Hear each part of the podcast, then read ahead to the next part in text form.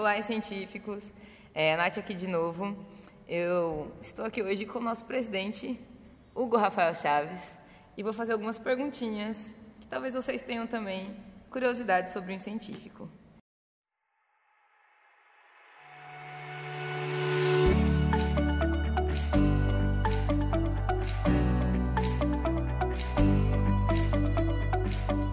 Hugo, bem-vindo. Oi, Nath, tudo bom? Obrigado. E aí, pessoal, tudo bom? É, Hugo, eu queria saber, primeiro, conta a sua história. Como é que você chegou aqui hoje? Como você parou no curso de biologia? Como você pesado, saiu? pesado. Então, eu vou ser sincero, porque eu sou uma pessoa sempre sincera. Eu sou formado em ciência biológica, mas eu não gosto de biologia. porque durante a minha graduação, eu via, tipo, eu comecei a trabalhar com tudo, bioquímica, ecologia, e eu vi, tá, o ser humano tá fudendo o meio ambiente, tá fudendo, tá fudendo, tá fudendo, e a gente não fazia nada sobre isso. Então hoje eu estou saindo desse campo de, de ecologia, de mais aplicação, e tentando entender as pessoas e por que elas se comportam da forma que elas se comportam. Ou seja, estou lascado. E aí eu percebi que, tipo, que eu poderia dar muito mais contribuições e eu me sentia bem melhor tentando entender como é que a gente consegue mudar o comportamento das pessoas, seja para formar liderança, seja para é, se engajarem mais nas questões sociais, ambientais. Então hoje eu vejo mais tentando entender comportamento para que essas pessoas consigam causar impacto na sociedade. E para eu chegar onde eu estou hoje, eu passei por diretor acadêmico, projeto de extensão, é, o movimento Choice de empreendedorismo, então fiz também intercâmbio, então foram um agregado de uma porrada de coisa que me deu um background bem, bem legal. E como foi que você teve a ideia de criar o científico? Quando foi? Com quem que você se juntou?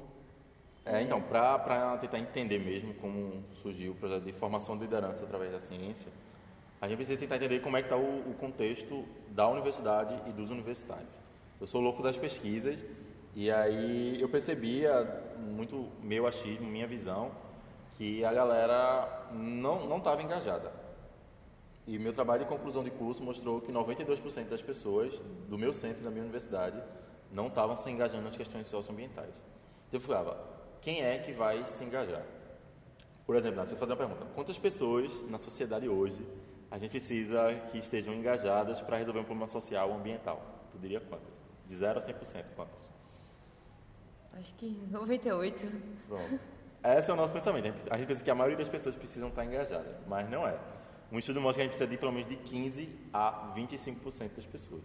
Isso já traz uma esperança de tipo, por exemplo, para eu dizer que sustentabilidade é uma pauta muito importante da sociedade, a gente só precisa de 15% de pessoas engajadas tentando trabalhar com essa pauta, que ela vai acabar sendo uma pauta muito importante.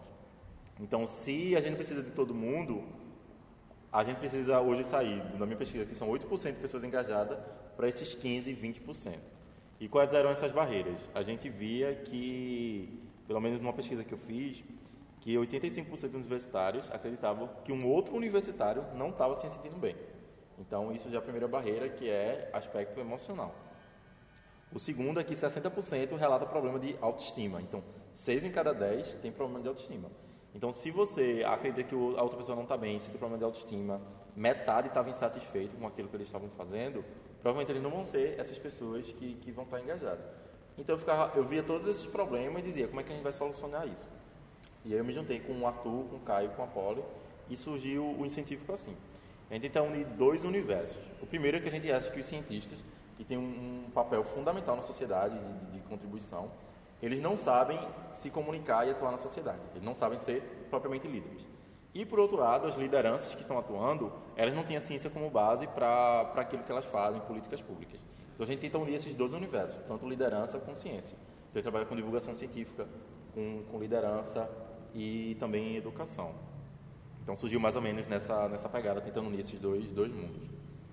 E você já conseguiu ver alguma mudança nesse período que o científico está ativa na universidade ou então na comunidade em geral?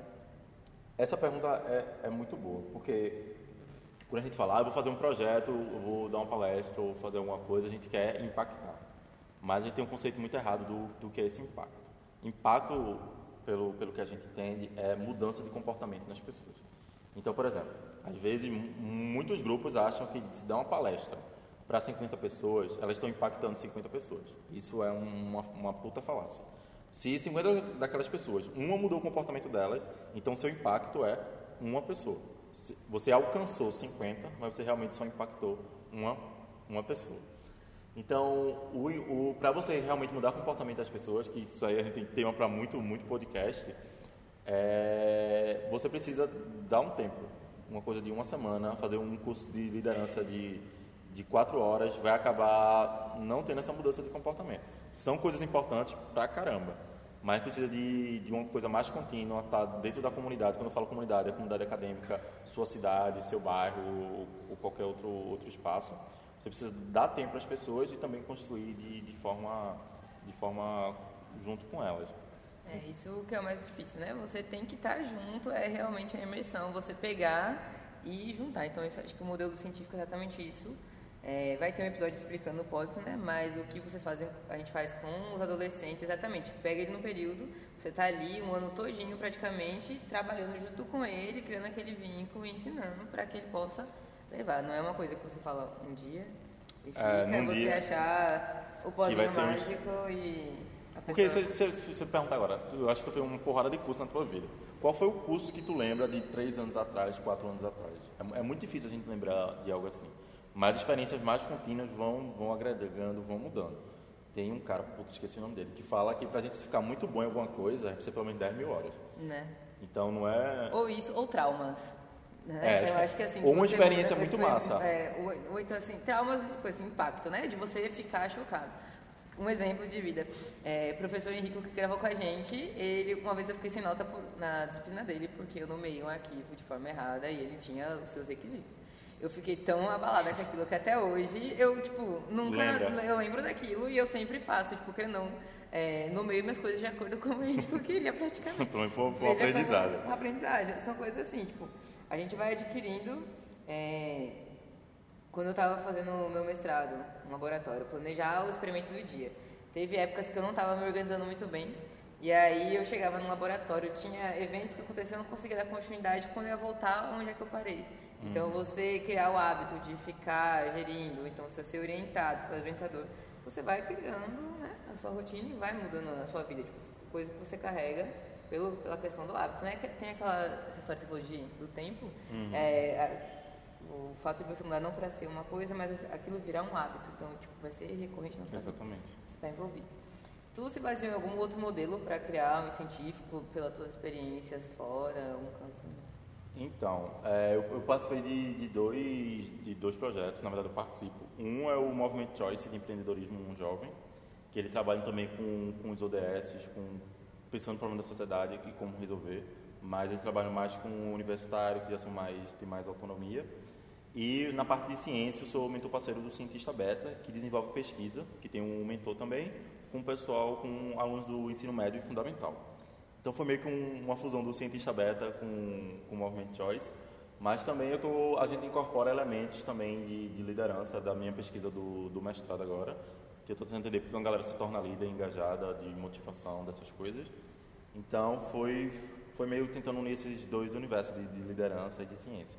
Porque um, um, dos problemas que a gente identifica muito é as frases bonitinhas de, de Instagram, de, de Facebook, que é ah, se você quer ser um líder, se esforce para tal, mas se você quer, você consegue. Essas, essas frases bem, bem coach, coach mas. De fracasso. Coach, é, eu amo coach de fracasso, porque é isso. Porque ele diz uma frase, diz que é algo simples de, de ser alcançado, mas não explica como, não explica processo nem mecanismo. E a gente tenta muito entender isso, como, como são os mecanismos, como é o processo, sabe? Do que dizer, a liderança é isso, aqui está o estilo, aqui está a apresentação, então é muito fácil. Pega e se vira aí, né? Toma as ferramentas e exatamente isso você não ensinar. Você joga as coisas e, tipo, ah, pega essa informação e faz o que tu quiser. Na universidade a gente tem até esse modelo, assim, né? Muito. Você pensar, toda disciplina, você aprende, pega muito conteúdo, aquilo às vezes você não vai usar e você fica, e aí? Pra que, não, que eu preciso saber? E eu perguntei, tem uma menina, é, Carol, que a menina só tirava 9 para cima, 9, 10 aqui. E aí quando ela tava perto de se formar, e aí Carol, o que é que tu lembra que tu aprendeu em anatomia, que foi no terceiro período? E não via nada. O que você aprendeu de anatomia era o que você sabia do ensino médio. Era um negócio tipo, não, não agrega tanto. Pelo, pelo estilo que é. Então a gente está aqui também para quebrar esses, essa forma de aprendizado E algumas respostas não são, são respostas complexas. Não vai chegar um, uma pessoa, eu vou chegar a dizer, é assim é o modelo, vamos seguir. Não, muitas respostas é todo mundo trabalhando junto. E hoje no incentivo a gente tem uma galera de, de, de diferentes áreas para tentar eu é, acho que alcançar esse tem objetivo. a ver com o tempo também. A gente tem professores que estão adaptados a outra metodologia e aí eles já estão ali há muitos anos e às vezes a gente pode perceber que durante o curso a gente tem é, experiência com professores até mais jovens, Uhum. que aí já tem uma outra metodologia de ensino com a gente, aí você absorve mais aquilo, você consegue comparar. Então, a gente vai conseguir mudar os professores que estão há mais tempo? que estão- Não, então a gente é o que? O novo mercado que vai surgir, os novos profissionais. Por isso que vai ser. A gente vai experimentar isso totalmente agora? Não, vai ser, querendo ou não, dentro da universidade, acho que na- nas próximas, né? Deve acontecer isso. Mas aí, é, é nesse ponto que eu também fico me pensando muito. Será que a gente precisa realmente esperar esse processo todo? É, tipo, a galera agora, da galera de 4 anos, não vai pegar esse processo. Então, é o momento de surgir lideranças aí. Isso aqui não está funcionando, o mercado não não está É sendo esse. disponibilidade também, né? E Tipo, de- disponibilidade. da- do profissional querer mudar e estar envolvido. Mas aí, aí- já entra nos Já erros. é outro, outro aspecto, mas tipo, são a demanda de 40 contra o, a zona de conforto. É, do é zona de conforto de um. De um. Então, quem acaba cedendo são os 40 que vão atuar no mercado e vão ser tão profissionais depois. Enfim. Ou seja, não sei, Dom. É. É, eu estava lembrando que algum tempo atrás você foi para a ONU, né? É, como é que foi essa experiência lá para você? Eu lembro que a vaquinha. Foi. É, a gente do, do incentivo participou de, um, de uma campanha do Movimento Acredito e do, do Movimento Agora. E eles estavam selecionando os projetos pelo Brasil para fazer uma, uma visita lá na ONU, em São Paulo. E, e a gente, caramba, será que a gente consegue? Então, aquela coisa, vamos se jogar. A gente se jogou. A gente acabou sendo um dos projetos selecionados. Teve o pessoal do. Teve mais um projeto do Piauí, mas a maioria era sul-sudeste. Eles acabavam não bancando a passagem também.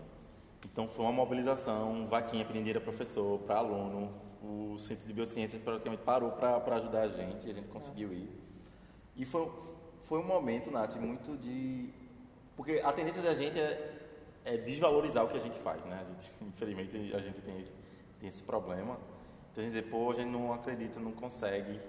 E quando a gente conseguiu, a gente foi selecionado, a gente conseguiu dinheiro, a gente acreditou que a gente podia ir mais longe, sabe? Porque o projeto de 2018 para 2019, pô, mudou, mudou muita coisa, processo que a gente aprendeu de, de crescimento, se tornou vulnerável, de reconhecer erro.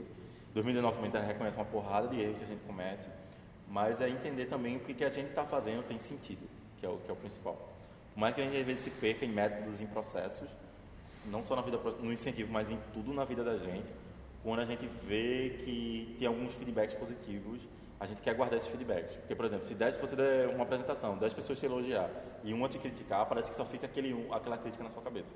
Então a gente tenta guardar esses momentos de, de aprendizado, de conexão com o outro, com esse pessoal do Engajamundo, do Global Shapers também nesse, nessa apresentação. Enriquece não só a rede, também faz com que a gente acredite no que a gente está fazendo e dê motivação para a gente continuar impactando e, e pensando como a gente vai, vai atuar. É, depois de todo esse tempo, então, trabalho, esse- todo esse tempo, né? Dois anos, mas parece que é uma vida, né? Porque haja trabalho. Mas quais são as suas expectativas, assim, pessoais para o científico? Até onde você acha que o científico pode chegar? Até onde você quer que o científico chegue? É, o que, que você Entendo. espera? Bo- Boa, boa pergunta. Às vezes eu tenho dificuldade de, de separar quem é Hugo e quem é científico, porque às vezes eu gosto tanto porque, porque como eu pesquiso sobre liderança e engajamento, às vezes quando eu estou na universidade é muito teoria, nananana, e aí quando eu chego no científico é tipo a parte prática. Será o que a academia está produzindo está fazendo sentido ou não está?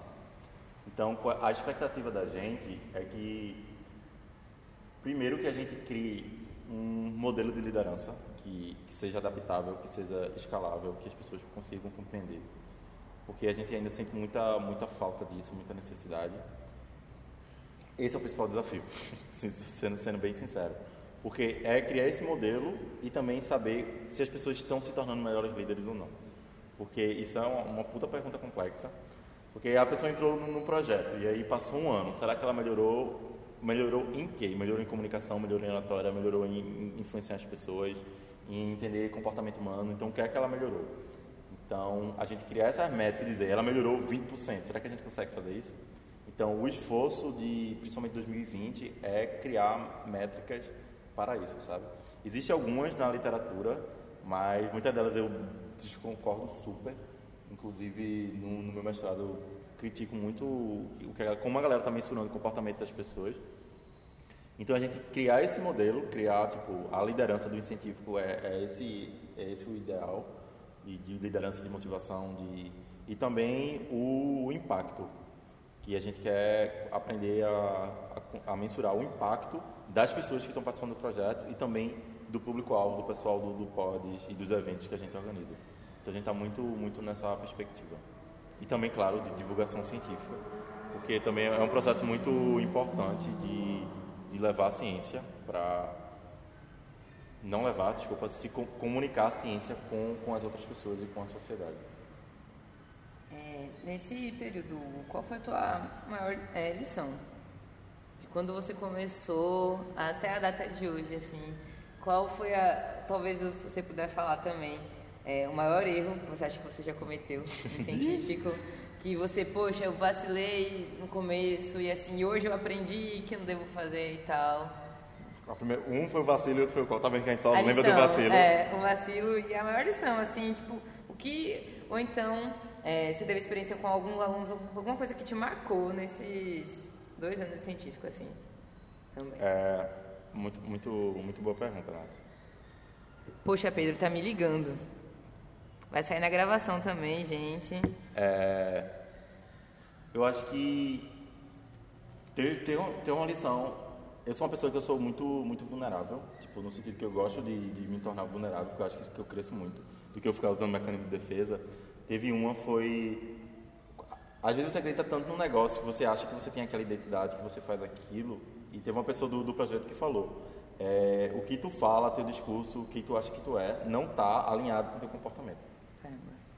E isso foi muito massa para mim, porque às vezes a gente acaba se perdendo, sua vida acaba lhe consumindo, problemas pessoais, você está no mestrado, está no projeto, está engajado em outras coisas, e você dá um passo, você precisa dar um passo para trás para analisar sempre. E foi um momento da minha vida que eu não estava dando esse saindo de mim para me analisar como eu estava me comportando. Então hoje eu faço isso com muito mais frequência. Eu paro e digo como é que está o no mestrado, como é que está o no incentivo, como é que está o em outros aspectos da vida. Então foi, é uma lição muito, muito importante de a gente aprender do que a gente simplesmente se deixar levar pela, pela maré. E eu acho que, não sei se é, se é isso foi até um erro, eu aponto como isso, e uma lição que eu acho que é sobre influência e motivação. Porque na minha cabeça fica marcando praticamente todos os dias se a gente consegue realmente só influenciar as pessoas ou se a gente consegue motivar as pessoas sabe? Eu estava acompanhando. Então... É, meu, meu, eu postei uns stories sobre motivação, vou gravar um podcast sobre isso, que é, será que a gente consegue realmente motivar ou não as pessoas, sabe? Porque se ele não consegue motivar, que é uma coisa pessoal, então qual é o papel do líder diante disso tudo? A pessoa tem que ter se a predisposição quando nasce, ou se não, se sua identidade é criada quando, quando você está na, na infância e na adolescência, se ela é criada, essa identidade de líder, e o líder só consegue despertar nas pessoas algo que já está dentro delas, então será que realmente é, é por esse caminho. Então hoje eu acho que é o, o meus próximos quatro anos vai ser dedicado a isso. É a tentar entender mecanismo e como a gente consegue realmente motivar as pessoas, se é que a gente consegue. Estou curioso. Então, e eu também, e vai ser meu projeto de doutorado, vai ser sobre isso. Como é que a gente constrói identidade e como é que a gente motiva e consegue motivar outras pessoas. Então isso é um, um desafio que eu, que eu gosto muito no, no incentivo. Daqui a quatro anos a gente regrava esse podcast e vamos repetir as mesmas perguntas para Hugo. Tomara que continue até lá, né? Vai, com certeza. Se não continuar, a gente faz um especial assim, olha galera, voltamos. Quatro anos. Depois igual a Friends, né? 25 anos depois. Pois é, o revival. Gente, é isso. Muito obrigado por terem ouvido até aqui. Não, não esqueçam de seguir o Científico nas redes sociais. Instagram, Facebook, é, temos a página no YouTube. É... E também mandar sugestão de, de tema de que temas. vocês querem saber. Nosso e-mail é incentifico.gmail.com é, o arroba, arroba incentifico, para quem não sabe, sigam lá. Estamos no Deezer, Spotify e iTunes. E também na plataforma do Megafono. Aproveitem e até a próxima. Beijinhos, pessoal. Até a próxima.